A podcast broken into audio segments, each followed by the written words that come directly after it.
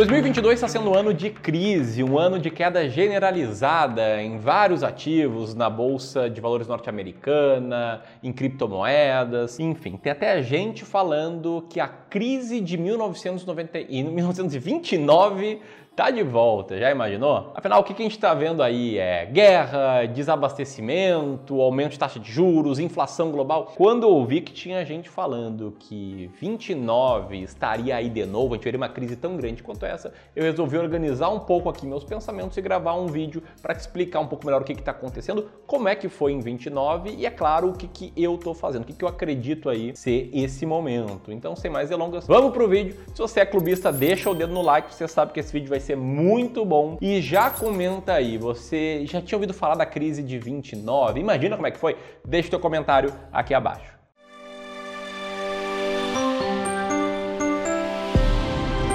A maioria das pessoas que me acompanha aqui tem entre 25 e 44 anos. Então, essas pessoas, naturalmente, assim como eu, é claro, tem cara de velho, mas não tanto, não viveram a crise de 1929. Tá? Para você ter um pouco de contexto, essa foi a maior crise financeira da história. Esse crash de 1929 ele começou numa quinta-feira do dia 24 de outubro, quando o Dow Jones, né, na época não tinha ainda o índice S&P 500, né, então o Dow Jones abriu o pregão a 305 pontos. Logo que ele abriu, caiu 11% num só dia, com o triplo do volume normal de negociação. Ou seja, tinha muito mais pessoas comprando e vendendo ações e a bolsa estava caindo 11% num só dia. Que é claro, né, nós brasileiros somos especialistas nisso, né, especialistas em circuit breaker. Mas lá nos Estados Unidos é muito incomum até hoje a bolsa cair tanto num dia só. Brincadeiras à parte, até no Brasil é incomum, mas lá as quedas elas são de magnitudes menores em relação aqui ao Brasil. Essa imagem está na tela aí, foi a capa do jornal no dia 24 de outubro. Né? E pode ver que já estava ali, né? Pânico em Wall Street, as, as ações estão em crash, né? Estão numa, estão numa grande crise. E era só o começo do que estava por vir. Por quê? Porque dois pregões depois, no dia 28 de outubro, uma segunda-feira, o Dow Jones caiu mais 13,47% e esse dia ficou conhecido como a Black Monday né? Ou em português, a segunda-feira negra. E aí, né, um monte de gente deve ter pensado, agora é hora de usar reserva de oportunidade, né? O que, que aconteceu no dia seguinte, dia 29 de outubro? A bolsa caiu mais 11,7%, chegando a 230 pontos. Ou seja, em menos de uma semana ela saiu de 350 pontos para 230. E aí, se você calcular, né, pegar uma calculadora, dividir a pontuação de 230 pontos pela pontuação de 350, você vê que a bolsa caiu 34% em questão de 5 pregões. E o que, que significa? Que ações de bancos, ações de outras empresas ficaram absolutamente desvalorizadas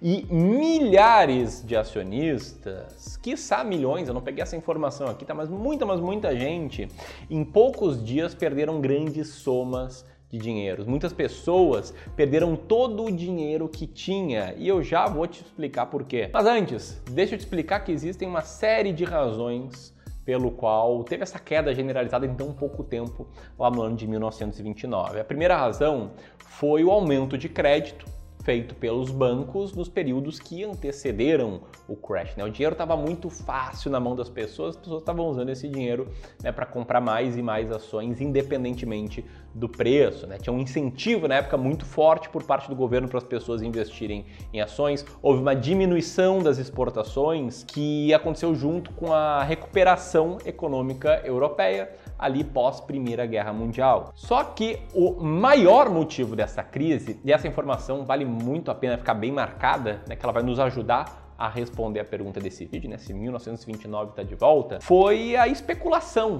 Né? Especulação no sentido de que investidores estavam pagando o preço que fosse para comprar ações.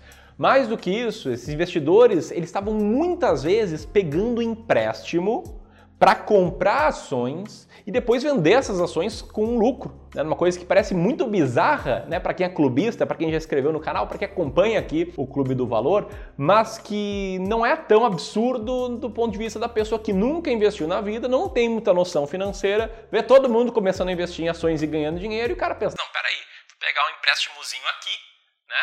É empréstimo, crédito pessoal consignado, né? 2, 3% ao mês, vou investir na bolsa, rende mais do que isso, vou ganhar dinheiro. O que é óbvio, né? É um pensamento absurdamente incorreto, porque a bolsa não vai render 2, 3% ao mês e você vai ter que pagar se pegar um empréstimo nesse preço. Mas enfim, né? a parada estourou ao final de um período, entre os anos de 1925 a 29, em que as ações tinham subido muito. Né? Os papéis, o valor uh, de mercado das ações norte-americanas listadas na bolsa saiu de 27 bilhões de dólares na época para 87 bilhões de dólares. Então, praticamente triplicou antes da bolha estourar e todo mundo perdeu dinheiro. Né? Então, quando veio essa regressão à média, o efeito foi brutal. Tá? Os acionistas entraram em pânico, muitas pessoas perderam emprego porque a crise pegou toda a economia. E esse mergulho, né, que em poucos dias ali foi de 35% de queda, ele seguiu Tá? Entre 1929 e 1932, na Grande Depressão, a bolsa chegou a cair 89%. O que significa que, olha só, se tivesse 100 mil dólares, tá? uma queda de 89%, você acaba esse período com mais ou menos 11 mil dólares. Ou em real, né? você tem lá um milhão de reais acumulado todo o teu dinheiro está ali em ações e ações caem 89%, você acaba com mais ou menos 110 mil reais, ou seja, perdeu quase tudo. Tem gente que fica em pânico quando a bolsa sai dos 130 mil pontos para 105, 110 mil pontos. Imagina se encara um gráfico como esse, né? Em três anos, uma queda de 89%. Se você olhar com atenção para esse gráfico, ó, volta o gráfico na tela, olha com atenção, você vê que o mercado só foi capaz de recuperar os patamares anteriores ao crash 25 anos depois, no final do ano de 1954. Então é por esses motivos que o ano de 29, mesmo para quem não viveu ele, afinal, ninguém viveu ele em fase adulta, que ainda está vivo hoje, né? o próprio Warren Buffett, o maior investidor de todos os tempos, ele nasceu em 1929, se eu não me engano. Uh, ninguém, ninguém viveu, mas todo mundo lembra na cabeça com as histórias que ouviu falar sobre esse período muito negativo. Agora, o grande ponto que eu quero trazer esse vídeo é isso pode se repetir agora? O cenário atual está parecido com o cenário de 29? Para te explicar melhor, deixa eu passar rapidamente pelo que está rolando atualmente. No domingão, tá? Domingão do clube, eu divulguei esse vídeo aqui, tá? O card aí dele tá na tela, em que eu apenas falei sobre o contexto dessa crise atual. Tá? Se você quiser pular do vídeo atual para esse, ó, clica aqui se não, ao final desse vídeo vale a pena assistir aquele também. E um grande resumo do que eu trouxe ali, o que, que a gente está vendo? A gente está vendo três coisas, tá? Primeiro, uma recessão nos Estados Unidos, né, que é duas quedas seguidas, dois trimestres seguidos de queda do PIB, a última aí anualizada de 0,9%. Tecnicamente configura uma recessão, mas aí o Biden fala que não é, enfim, virou uma discussão sobre o significado do que é uma recessão técnica, mas o fato é são dois trimestres de queda do PIB. A gente tem também uma crise imobiliária chinesa, né, um setor que está com muitas dívidas, que desde 2021 endureceu muito o acesso ao crédito, cortou esse canal financeiro. Ano passado deu todo aquele zoom, zoom, zoom, aquele bafafá, aquele papo lá da Evergrande. E tem ainda a guerra entre a Rússia e a Ucrânia, que ninguém lembra mais, né? porque não se fala mais tanto sobre isso, mas está rolando. Né? E algo muito incomum para os dias atuais ter esse nível de conflito no ar, uh, esse nível de tensão no ar. Né? Até semana passada teve lá o, o, acontecido em que a Nancy Pelosi, né, representante da presidente da Câmara dos Representantes, a terceira ali na linha sucessória da presidência dos Estados Unidos foi a Taiwan e aí os chineses não gostaram, retalharam. Enfim, tá um clima aí mais estranho no ar. No agregado no ano, o que, que a gente vê? A gente vê o índice S&P 500 caindo já 13,58%, o que não é tão comum lá na Bolsa dos Estados Unidos. Nós brasileiros estamos acostumadíssimos né, com essa queda ao longo de um ano. A gente vê também o índice Nasdaq de empresas de tecnologia caindo mais de 20% nesse ano e basicamente o mundo inteiro sofrendo. As criptomoedas também, né, que seriam um hedge para as crises, seriam um hedge para a inflação, nesse ano que está com uma inflação mais alta no mundo inteiro, também estão despencando aí o Bitcoin já cai mais de 50%, o Ethereum cai 56% e muito mais. E aí vamos para a grande pergunta, né? Tá acontecendo agora uma repetição da crise de 29 ou não? E para te responder, tem um conceito que você precisa entender de uma vez por todas. Tá? E para ilustrar esse conceito, eu quero te contar uma história aí que é um recorte de uma aula que vai rolar no dia 15, tá? Já na semana que vem, dia 15 na primeira aula da série A Bolsa Mais Barata da História, eu vou te contar essa história, mas aqui já vamos para spoiler, tá? Imagina que você investe na bolsa E aí, certo dia, a bolsa despenca e a capa do jornal é essa: Bolsas desabam no mundo. Tá, você pega o jornal, porque você é a raiz mesmo, né? Pega o jornal impresso lá, aquele lá que vai vai virar cantinho do xixi aí pro teu cachorro, e lê que a Ibovespa, que o Ibovespa caiu 9,94% e acumula uma queda de quase 40% no mês. E que não só o Brasil sofreu, como a Europa, a América do Norte, a Ásia, todo mundo está sofrendo, tá? E mais do que isso, a taxa Selic não está em 13,75%, não, ela está em 14.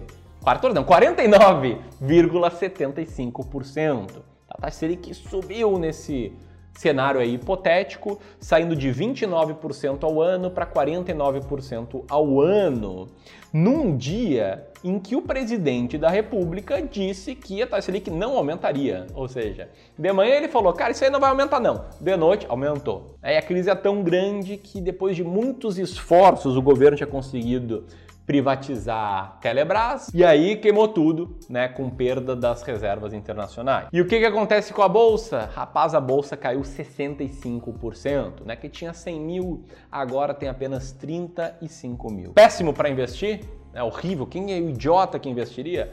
Pois bem, em menos de um ano e meio, né, em um ano e 1,20 anos, Vamos lá, 442 dias, a bolsa recuperou o patamar anterior e esta enorme crise ela é representada nesse período aí circulado em círculo vermelho no gráfico. Quem investiu de lá para cá ganhou muito, mas muito dinheiro. E isso traz para o ponto que você precisa saber antes de investir em ações que é o seguinte: o que que tá nas notícias, o que que tá na, bo na boca do povo, o que que William Bonner falou no Jornal Nacional, o que que teus amigos estão falando na mesa de bar, isso já tá no preço. Não é você, o Enzo aqui de Taubaté, interior de São Paulo, que vai conseguir ter uma previsão melhor das coisas, porque tá observando o que tá rolando, não é.